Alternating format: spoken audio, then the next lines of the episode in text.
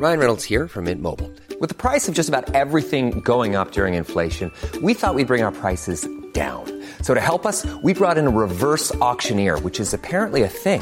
Mint Mobile unlimited premium wireless. Ready to get 30, 30, bit to get 30, bit to get 20, 20, 20, bit to get 20, 20, bit to get 15, 15, 15, 15 just 15 bucks a month. So, Give it a try at mintmobile.com slash switch.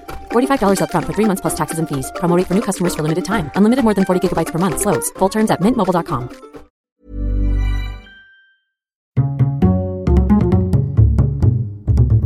Culture G, Cultivez votre curiosité. Bonjour à tous. Aujourd'hui c'est la journée internationale de lutte pour les droits des femmes.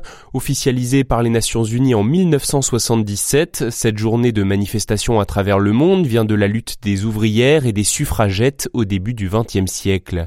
Le 8 mars est tout d'abord une journée de promotion de l'égalité des droits, il ne faut pas l'oublier, mais c'est aussi un jour de mémoire. À cette occasion, je vous propose de revenir sur le parcours de la première femme à avoir reçu un prix Nobel, et ce n'est pas moi vais vous le raconter. Pour aujourd'hui, il me semble important symboliquement de laisser le micro de Culture G à une femme. Bonjour Louise. Bonjour Gabriel. C'est donc toi aujourd'hui qui va nous présenter Marie Curie. En effet, première femme à recevoir un prix Nobel, première femme à entrer au Panthéon, toute sa vie elle s'est battue pour être une femme libre reconnue à sa juste valeur. Alors on t'écoute. Le 7 novembre 1867, la petite Marie naît à Varsovie, la capitale polonaise qui fait partie à l'époque de l'Empire russe. Ses parents sont enseignants et Marie Skodowska, c'est son nom de jeune fille, se montre très douée pour la physique, la chimie et les mathématiques. À cette époque, en Pologne, il est difficile pour une jeune femme de faire des études scientifiques. Alors à 24 ans, elle décide de venir en France. Elle y rencontre Pierre Curie, brillant physicien, et devient Marie Curie le 26 juillet 1895. Cette même année, pour sa thèse de doctorat, elle commence des recherches sur un phénomène étonnant mis en évidence par Henri Becquerel, l'hyperphosphorescence des sels d'uranium. Ces sels qui rayonnent sans même avoir été en contact avec une source de lumière. Oh, cette diablerie Marie Curie donne un nom à ce phénomène, la radioactivité. Son mari Pierre décide d'abandonner ses propres travaux pour travailler avec elle sur le sujet. Ils découvrent ensemble le polonium, baptisé ainsi en hommage à la terre natale de Marie, puis le radium, des éléments chimiques aux propriétés extraordinaires. En 1903, Pierre et Marie Curie reçoivent avec Henri Becquerel le prix Nobel de physique. Elle devient la première femme à avoir reçu un prix Nobel. Mais il s'en est fallu de peu. Les archives du comité Nobel montrent que la proposition transmise par l'Académie des sciences françaises ne contenait au départ que les noms d'Henri Becquerel et de Pierre Curie. Ce dernier a dû intervenir pour que le nom de sa femme soit ajouté. Heureusement qu'il est là, lui. Je l'adore trop.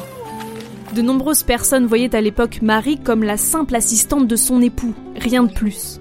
Mais quand trois ans plus tard Pierre meurt, renversé accidentellement par une voiture à cheval, elle décide de continuer les recherches. Après des négociations tendues, elle reprend même le poste de son défunt mari à la faculté des sciences de l'Université de Paris. Elle devient la première femme professeure à la Sorbonne. Le 5 novembre 1906, de nombreux journalistes, artistes et personnalités politiques sont présents pour sa leçon inaugurale. Une grande victoire féministe, peut-on lire dans les colonnes du quotidien Le Journal. Si la femme est admise à donner l'enseignement supérieur aux étudiants des deux sexes, où sera désormais la prétendue supériorité de l'homme mâle? En vérité, je vous le dis, le temps est proche où les femmes deviendront des êtres humains. Sans le savoir, Marie Curie ouvre la voie. En 1911, elle reçoit un deuxième prix Nobel, le prix Nobel de chimie, pour ses travaux sur le radium et le polonium. Pendant la Première Guerre mondiale, elle va réaliser de nombreuses radiographies pour situer plus précisément l'emplacement des éclats d'obus et des balles et faciliter les opérations chirurgicales. Elle forme même des bataillons de radiologistes, dont de nombreuses femmes, à ces techniques révolutionnaires. La guerre se termine, Marie Curie investit toute son énergie dans le développement de l'Institut du radium qui fait notamment des recherches contre le cancer. Mais elle travaille depuis trop longtemps en contact avec des éléments radioactifs sans la moindre idée du danger auquel elle s'expose. Dès 1920, elle souffre au niveau des yeux, des oreilles, elle a des vomissements et des vertiges. Elle commence à se demander si le radium n'est pas pour quelque chose dans ses problèmes de santé. 14 ans plus tard, le 4 juillet 1934, Marie Curie succombe à ses maladies. Elle avait 66 ans. Merci Louise pour cette présentation. J'ajouterai un petit détail, Marie et Pierre Curie ont eu deux filles, Irène et Ève. La première est également devenue chimiste et physicienne, elle a reçu le prix Nobel de chimie en 1935 et la deuxième a choisi une voie différente, celle de la diplomatie. Elle a notamment été conseillère spéciale du secrétaire général de l'OTAN. Irène et Ève, toutes les deux, se sont mises dans les pas de leur mère. C'étaient des femmes libres qui se sont battues pour être reconnues à leur juste valeur. Merci d'avoir écouté cet épisode. N'oubliez pas de vous abonner et de partager ce podcast. À la semaine prochaine. A lot can happen in the next three years. Like a chatbot may be your new best friend. But what won't change? Needing health insurance. United Healthcare Tri Term Medical Plans are available for these changing times. Underwritten by Golden Rule Insurance Company, they offer budget-friendly, flexible coverage for people who are in between jobs or missed open enrollment. The plans last nearly three years in some states, with access to a nationwide network of doctors and hospitals. So for whatever tomorrow brings, United Healthcare Tri-Term Medical Plans may be for you. Learn more at uh1.com.